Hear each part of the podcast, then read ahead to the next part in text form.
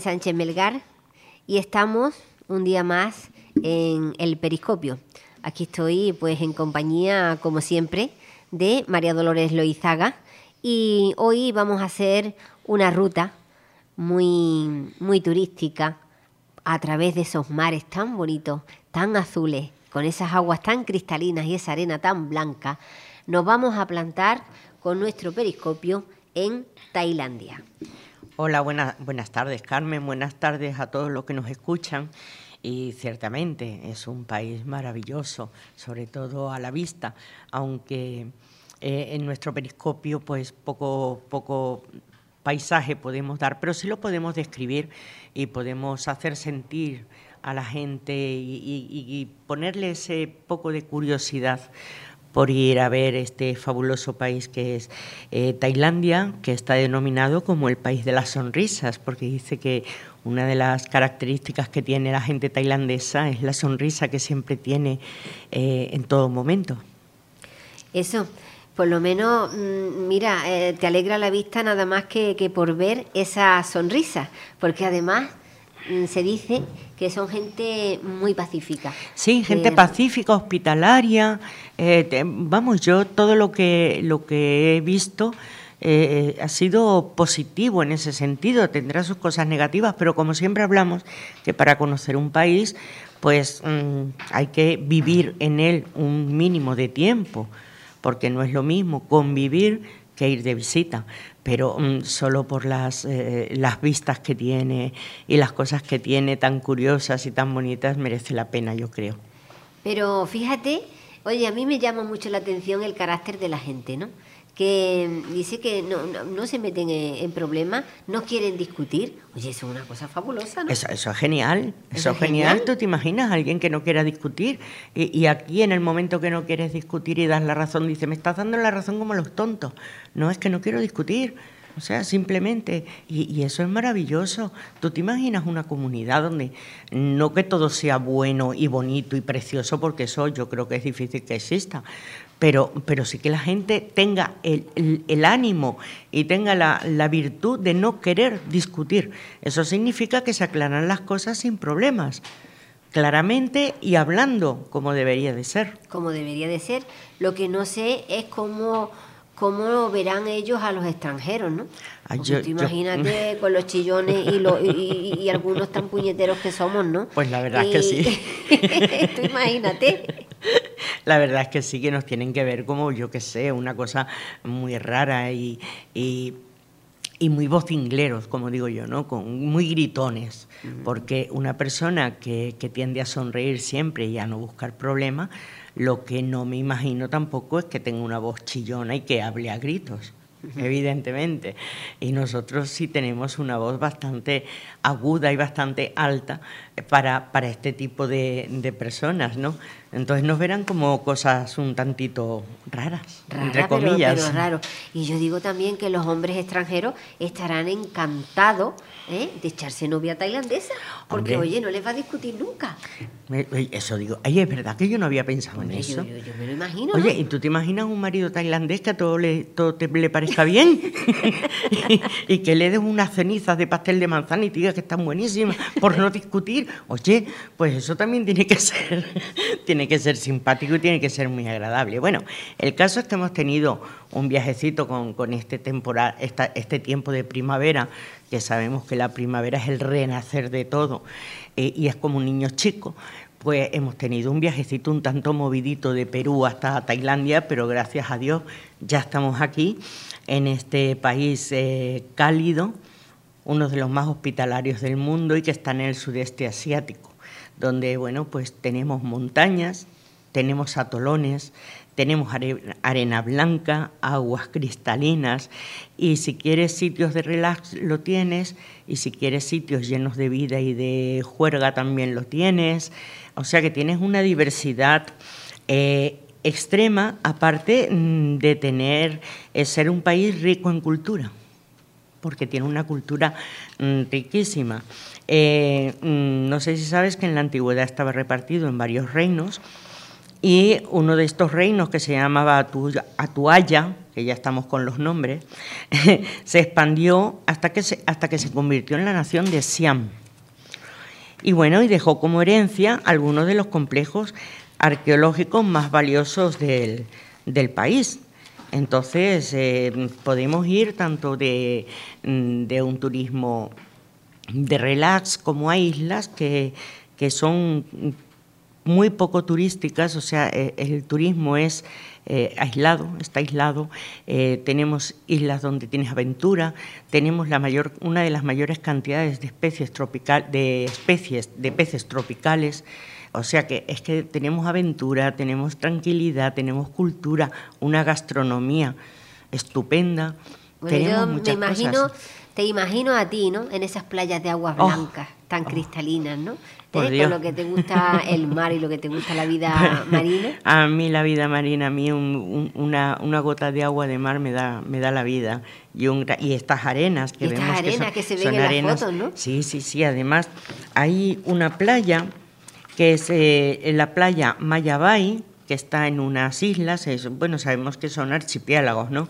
Entonces está en Fifi, que es una de las eh, consideradas más bellas del mundo. Es una playa mm, con unos acantilados de más de 100 metros de altura.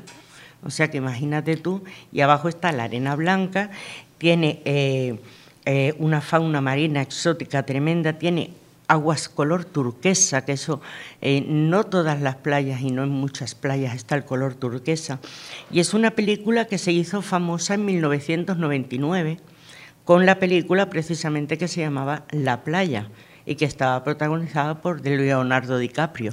Y a partir, porque fue el escenario de esa, de esa, película. y a partir de ahí pues se ha hecho bastante famosa esa playa. Claro, eso estaba ahí como un paraíso hasta que el mundo lo, lo conoce, porque como tú dices, hay otro, otras playas mm. ¿eh? que en las que van pues la gente con mochila, ¿no? Los jóvenes que, que no tienen tanto poder adquisitivo, pero que disfrutan de, de esa belleza salvaje. Así es. Pero bueno, no debe ser un país excesivamente caro, porque una de las cosas que, eh, que nosotros en Occidente conocemos más son los masajes tailandeses, aunque sea de oídas, ¿no? Y sabemos que aquí un masaje tailandés es caro. Pues ¿sabes lo que cuesta allí un masaje de una hora tailandés? Entre 5 y 6 euros. Ya ves. Y es lo más caro, mm, de los sitios más caros, son 5 o 6 euros. O sea, que un poco más y vas y te lo regalan, porque, porque es que ya mm, menos imposible. Entonces, mm, están la, la, aventura, o sea, los turistas mochileros, efectivamente, que son los que van a la aventura y con pocos recursos. Porque mm, tienes, yo creo que tienes para adaptarte a todo tipo de recursos. Además, eh, es un país donde hay muchas ofertas de viajes, porque claro, ellos quieren promocionar el turismo y quieren promocionar su país, lógico, como todos queremos donde vivimos. Luego esas playas también con esas rocas que, hay como sembradas, ¿no? Parece como si las piedras estuvieran sembradas en el mar y, llenas de vegetación, pero que son rocas. Sí. ¿Eh? Eso llama mucho la atención también. Sí, sobre todo. Sí, sobre todo en el mar de Andamán, que es donde hay, la mayoría de las de las islas. Hay una de ellas eh, desde donde eh, que precisamente es la Koya Onoi que es la que hablaba yo antes, que es una isla alejada del turismo y que desde la cual puedes ver estas grandes rocas que, eh, o, montañas llenas de vegetación que son características de, esta zona. O sea, es interesantísimo porque luego, muy cerquita de ellos, tienes em, en el mismo archipiélago de Paipai o Pipi, no sé cómo se, dirá, exactamente, la playa de Lainton, que es una de las mejores playas, dicen, para el relax y las lunas de miel porque es una playa muy tranquila, es preciosa, yo he visto fotografías, eso es preciosa, y solo es accesible por mar. Ella no puedes acceder, no hay nada que la una, sino simplemente a través de barca. Y desde ahí se ve las islas Mosquito y Bambú. Yo mm, me he permitido, como me pican tanto los mosquitos, me he permitido no buscar por qué se llaman Isla Mosquito, por si acaso. Por si acaso, porque yo me lo imagino, ¿no? ya me lo imagino, exactamente. Lo como, como un colador. Bueno, hablando de, mosquitos y, de animales, bueno, yo la, cobra real, ¿no? La cobra real, ese pedazo de, de reptil que ya eh, eso a mí me causa un pánico horrible. Sí, bueno, ya sabemos que en, en, Andalucía las bichas, como se le dice aquí, en las serpientes y todo dan pánico. Yo recuerdo a mi madre que íbamos por una carretera, se veía una serpiente y ella levantaba los pies del coche. Como, si, eh, como, si, la serpiente pasar por encima de ella se le fuera a meter en el coche. Y, y sí es cierto, pero es que la cobra real es... Yo, para mí, con perdón de ti, que te dan tanto miedo, para mí es una maravilla. Para ti una maravilla. Yo, no, no yo las serpientes y las arañas es que no las puedo soportar. Es que, mira, me producen, yo no le hago daño, pero es que no las puedo soportar. Pero que no se te acerquen. Que no se me acerquen, que no me acerquen porque nada. Hombre, yo las cobras, tanto la cobra real como la mamba negra, como todas estas, que no se me acerquen porque son excesivamente peligrosas. Ahora, eh, miedo y atraerme como animal me parecen bueno claro todos los animales son una maravilla no una maravilla andante ¿eh? por su por su belleza por su mm. todo. Eso sí eso sí lo capto yo pero es lo que nos pasa con las cucarachas no ah bueno yo esas no me parecen maravillosas ni, eh, ni, como animal. para que tú veas, sin embargo, a mí las cucarachas no me... Es más, creo que hasta se comunican. lo que no sé en qué idioma hablarán. A mí me persiguen.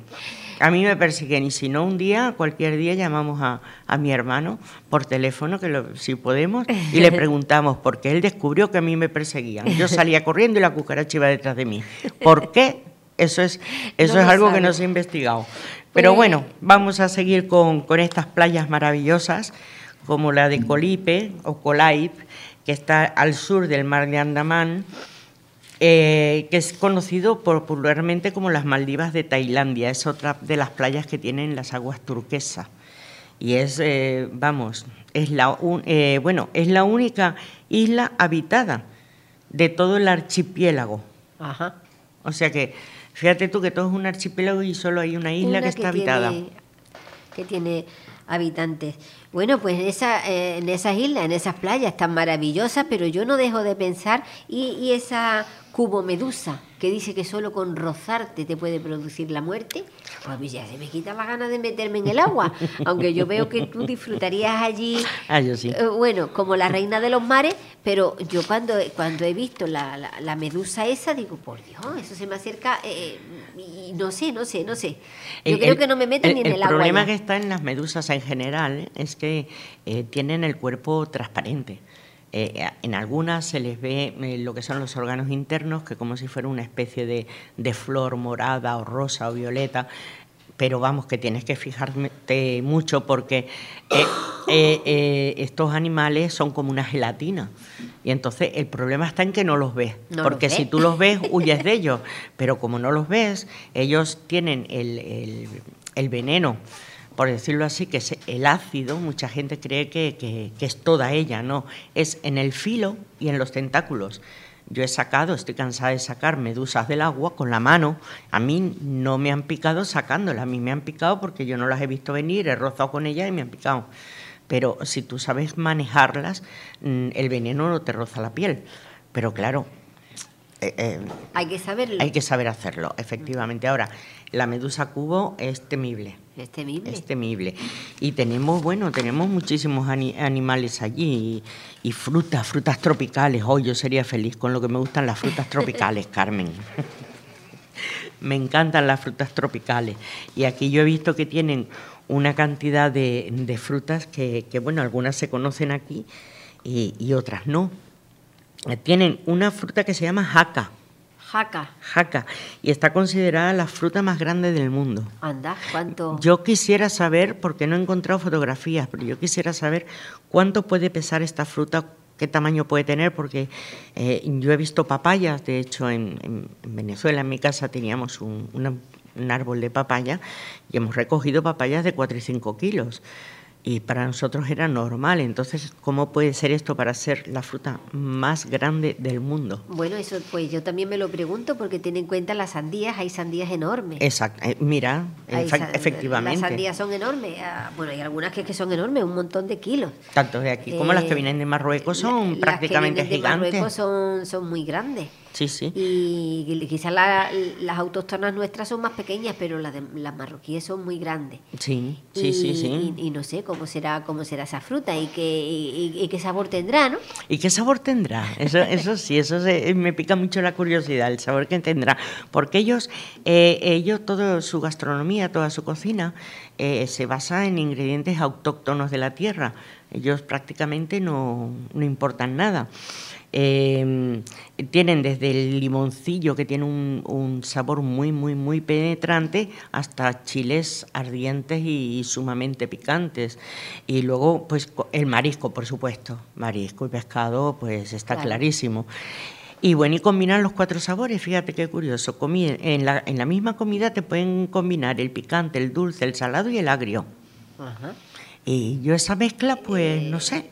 Yo, el picante y el dulce a mí me chocó cuando escuché hablar del chocolate con picante. Exactamente, la película Chocolate fue la primera vez que yo hablé, que yo escuché hablar de chocolate con picante. Pero nunca lo he probado. Eh, pero, pero oye, en el té, en el té que, que tiene también ingredientes picantes, como por ejemplo, pues la, ahí no me sale ahora el nombre, la planta esta que es como una raíz. ¿El jengibre? el jengibre, pues las infusiones con picante o con pimienta pues te dan un sabor. Oye, y, a mí ahora me gusta. La primera vez que, lo escuché me chocó, pero, pero me gusta. Bueno, pues mira, yo probé que, mm, bueno, cuando hagamos un programa de Marruecos vamos a hablar de eso. Yo probé un café marroquí hecho por un marroquí y llevaba, entre otras cosas, llevaba pimienta al café. Pimienta. Pimienta. y estaba delicioso.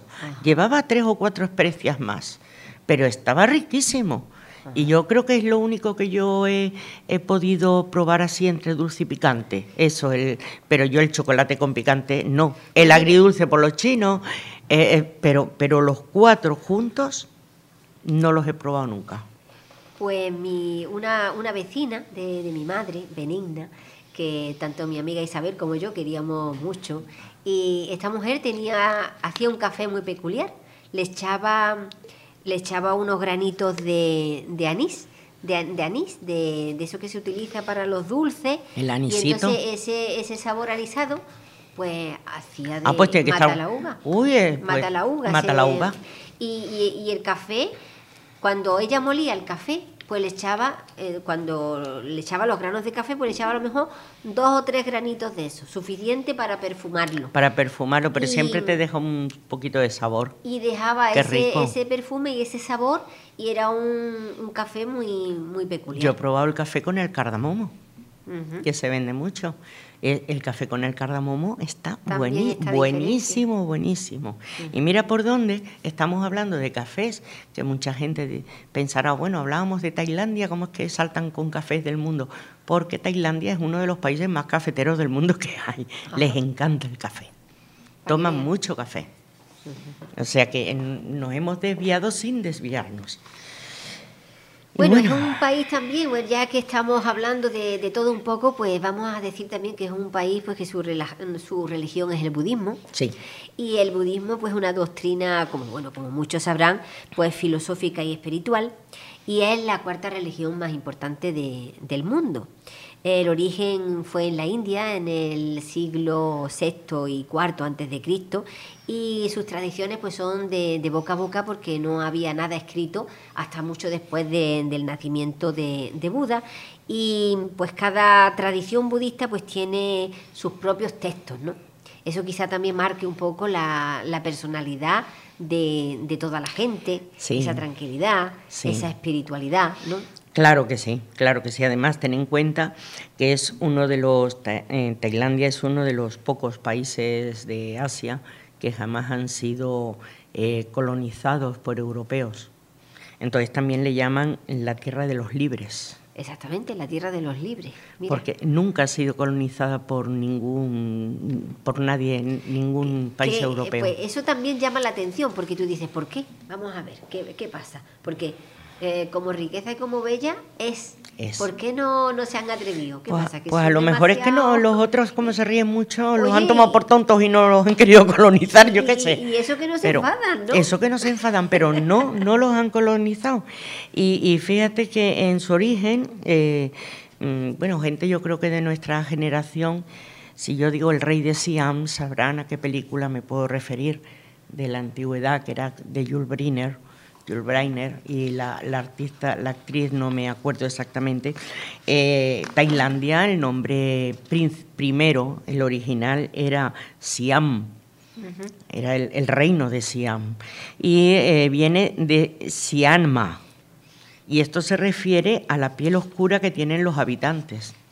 Entonces es curioso porque tú los ves em, todos cubiertos, sobre todo aunque haya 40 grados, los ves cubiertos, los ves sobre todo a las mujeres hasta con guantes para no coger más color, porque tienen el, color oscuro como símbolo de eh, la, gente humilde, me refiero a humilde no de condición, sino de economía.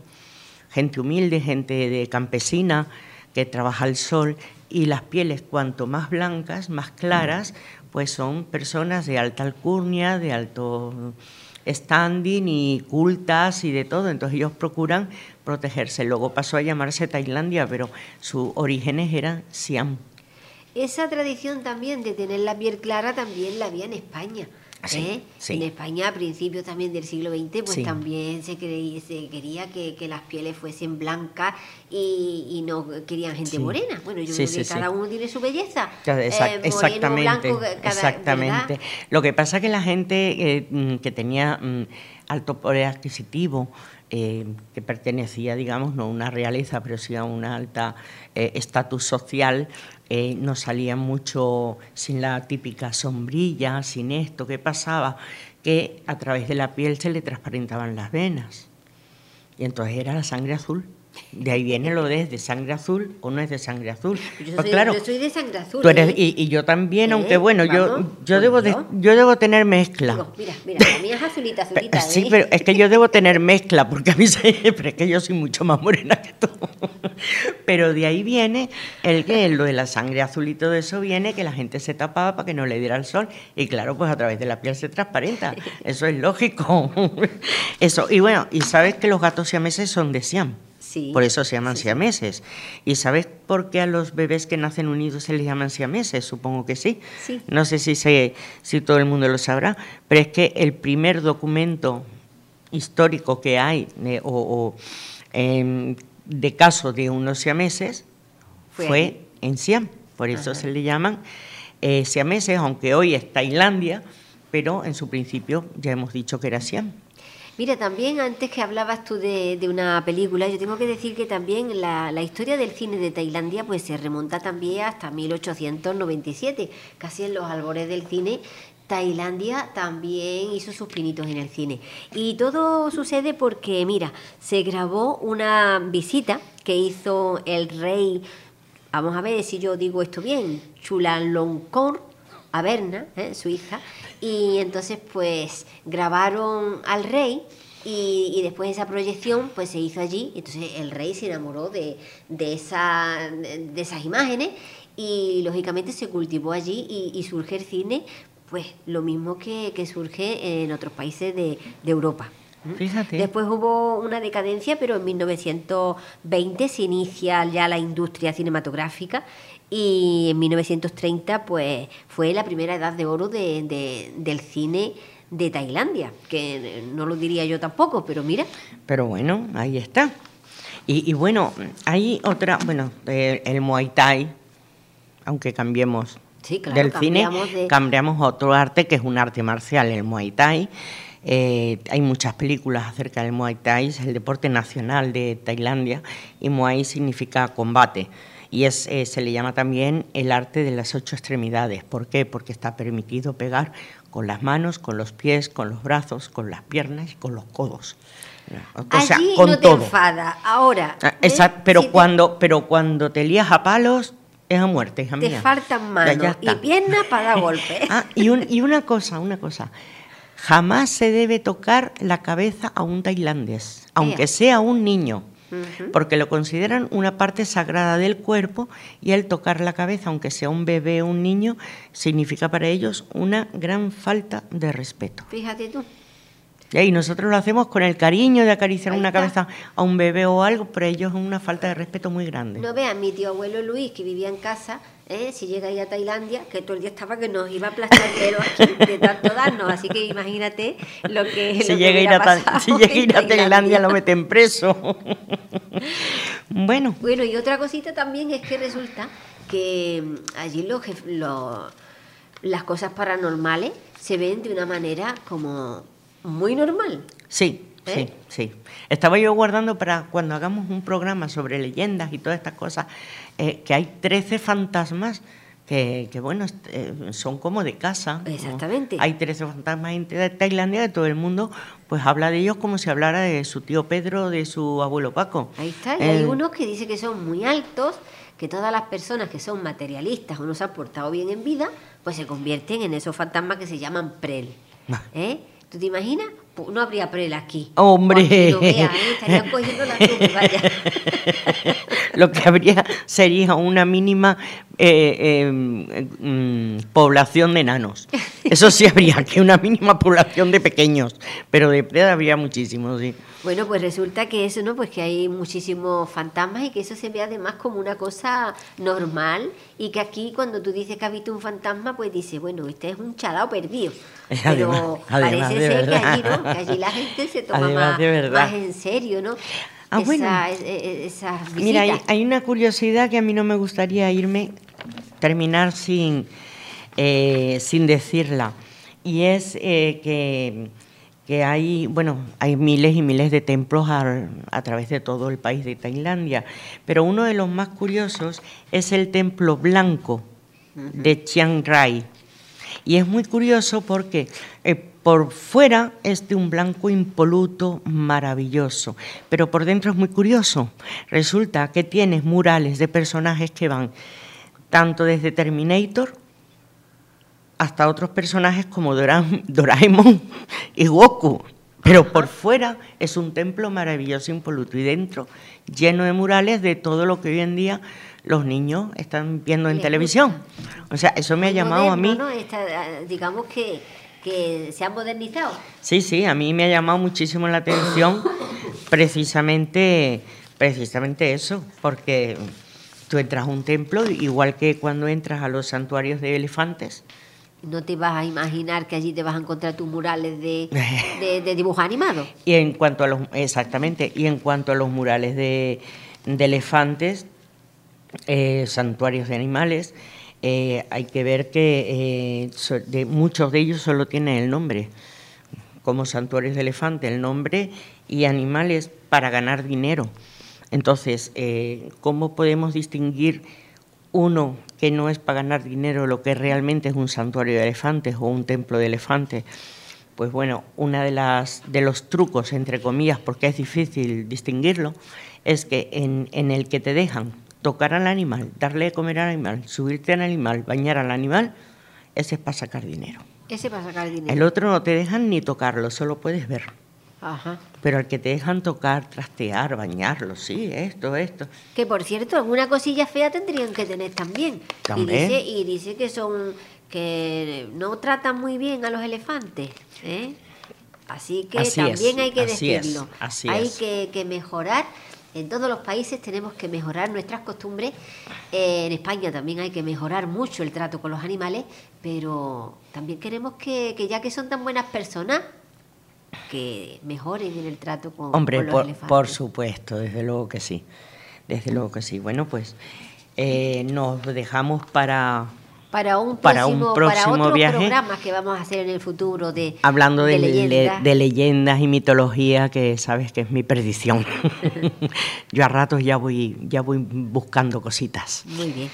Pues yo creo que nos vamos a despedir con un tema musical de, de Tailandia, porque bueno, pues en Tailandia hay música como en todas partes del mundo. Lo que pasa que con su, su toque personal, con Sí. sus instrumentos personales, eh, con su toque personal, y nos vamos a despedir de este maravilloso país. Con, con una música que nos va a poner Sí. eh, nuestro técnico de sonido Gary y recordar que estamos en La Voz del Resident en Sabinillas. Así es. Y bueno, eh, desearles a todos una feliz semana. Y como antes de que suene la música, yo quiero agradecer a una personita que tengo aquí a mi lado que se llama Laura, que ha venido de oyente y yo quiero saber si le ha gustado escuchar el programa. Sí. ¿Te ha gustado y quieres volver un día? Muy bien, pues con este saludo de Laura, que tiene siete añitos, nos despedimos de todos hasta la semana que viene, donde estaremos en otro país con nuestro periscopio. Pues venga, Laura, despídete del- de, de los oyentes. Y adiós. Adiós. Venga, pues con Laura tendremos otro otro programa. Además, eh, ya ya tenemos te- tenemos pensamiento de hacer nuevas cosas, ¿verdad, Dolores? Claro que sí. Así que un día también se vendrá ella. que los con el niños tienen que participar. Se puede venir aquí con nuestro periscopio y contarnos también cositas de algún país. Así que hasta la semana que viene. Hasta la semana que viene.